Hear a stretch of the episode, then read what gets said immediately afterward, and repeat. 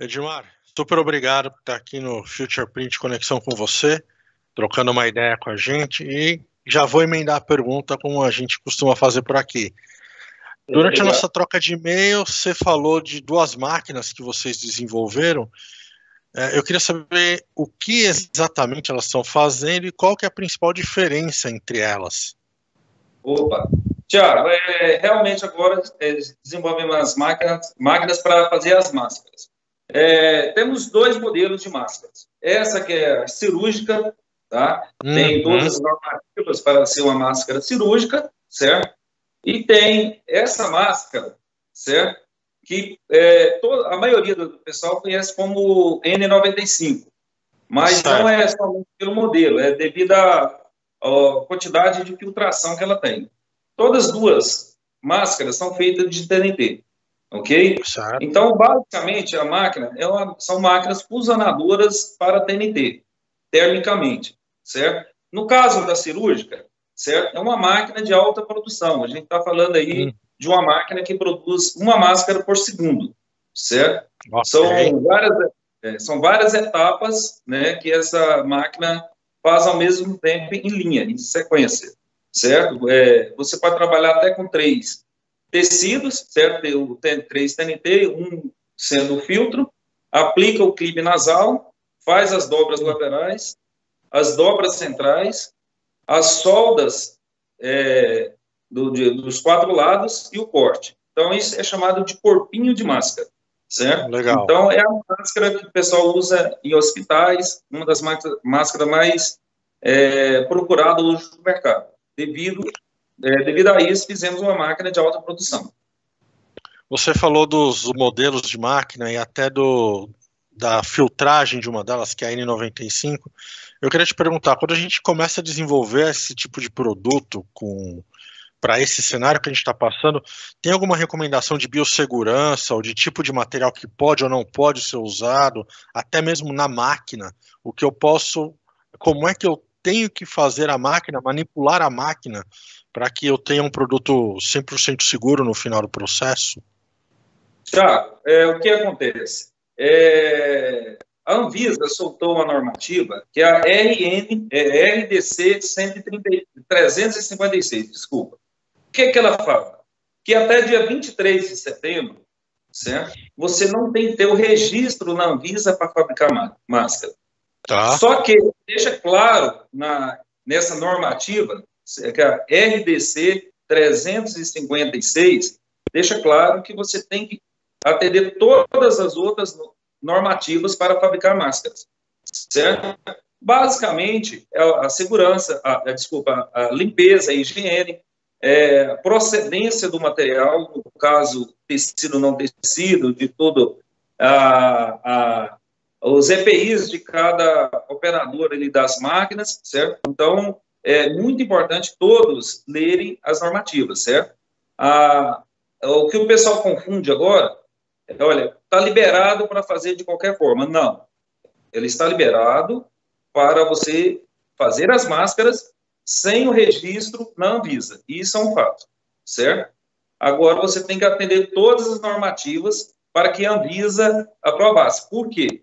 Você está fazendo uma carreira solo, a responsabilidade é somente sua.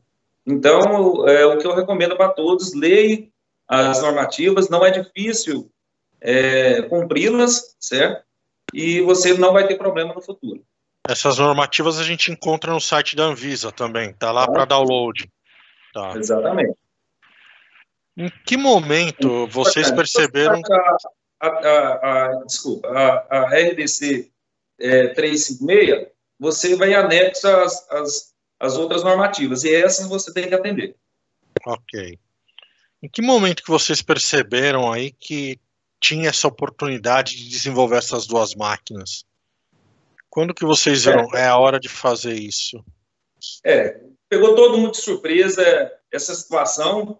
É, foi no momento que decidimos temporariamente fechar a empresa, a fábrica.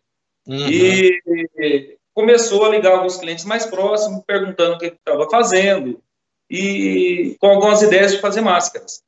E foi em questão assim de meio dia já reunimos nossa equipe de desenvolvimento e estamos aí há 40 dias, basicamente, trabalhando só em cima desses projetos.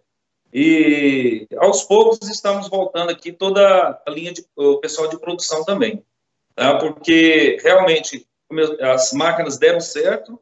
É, este modelo, eu vou mostrar novamente, que é um modelo é, comercialmente hoje muito procurado, porque uhum. ela, veja bem, ela para ser uma uma N95, ela tem que ter o um grau de filtração PSS2, que, que é 94% de filtração. Agora, é, para você é, ter esse grau de filtração, você tem que usar os materiais corretos. Mas, uhum. normalmente, certo?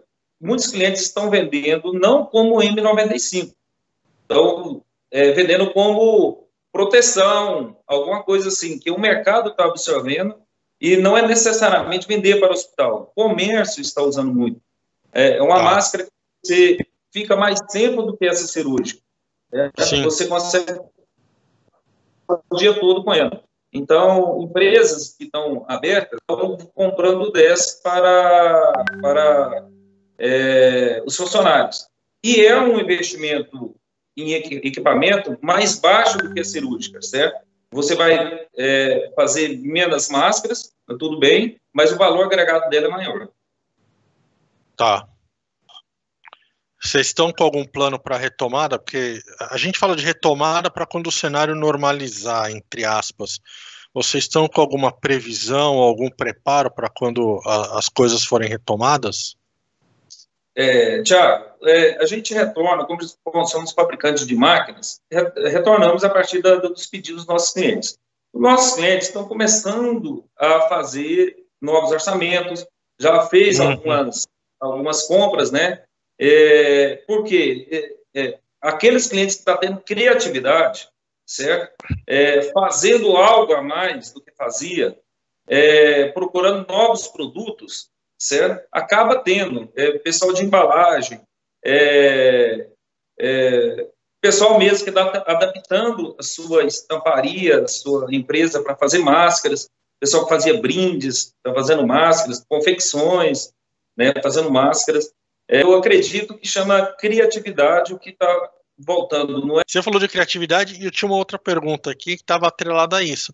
Você acha que criatividade, adaptabilidade e, e rapidez na tomada de decisão vão ser os grandes diferenciais daqui para frente? Vão ser três características que a gente leva para o resto da vida? Ah, com certeza. Esse momento que está nos ensinando é isso aí. É, essa criatividade é um diferencial aí que é, vai fazer realmente a diferença, certo?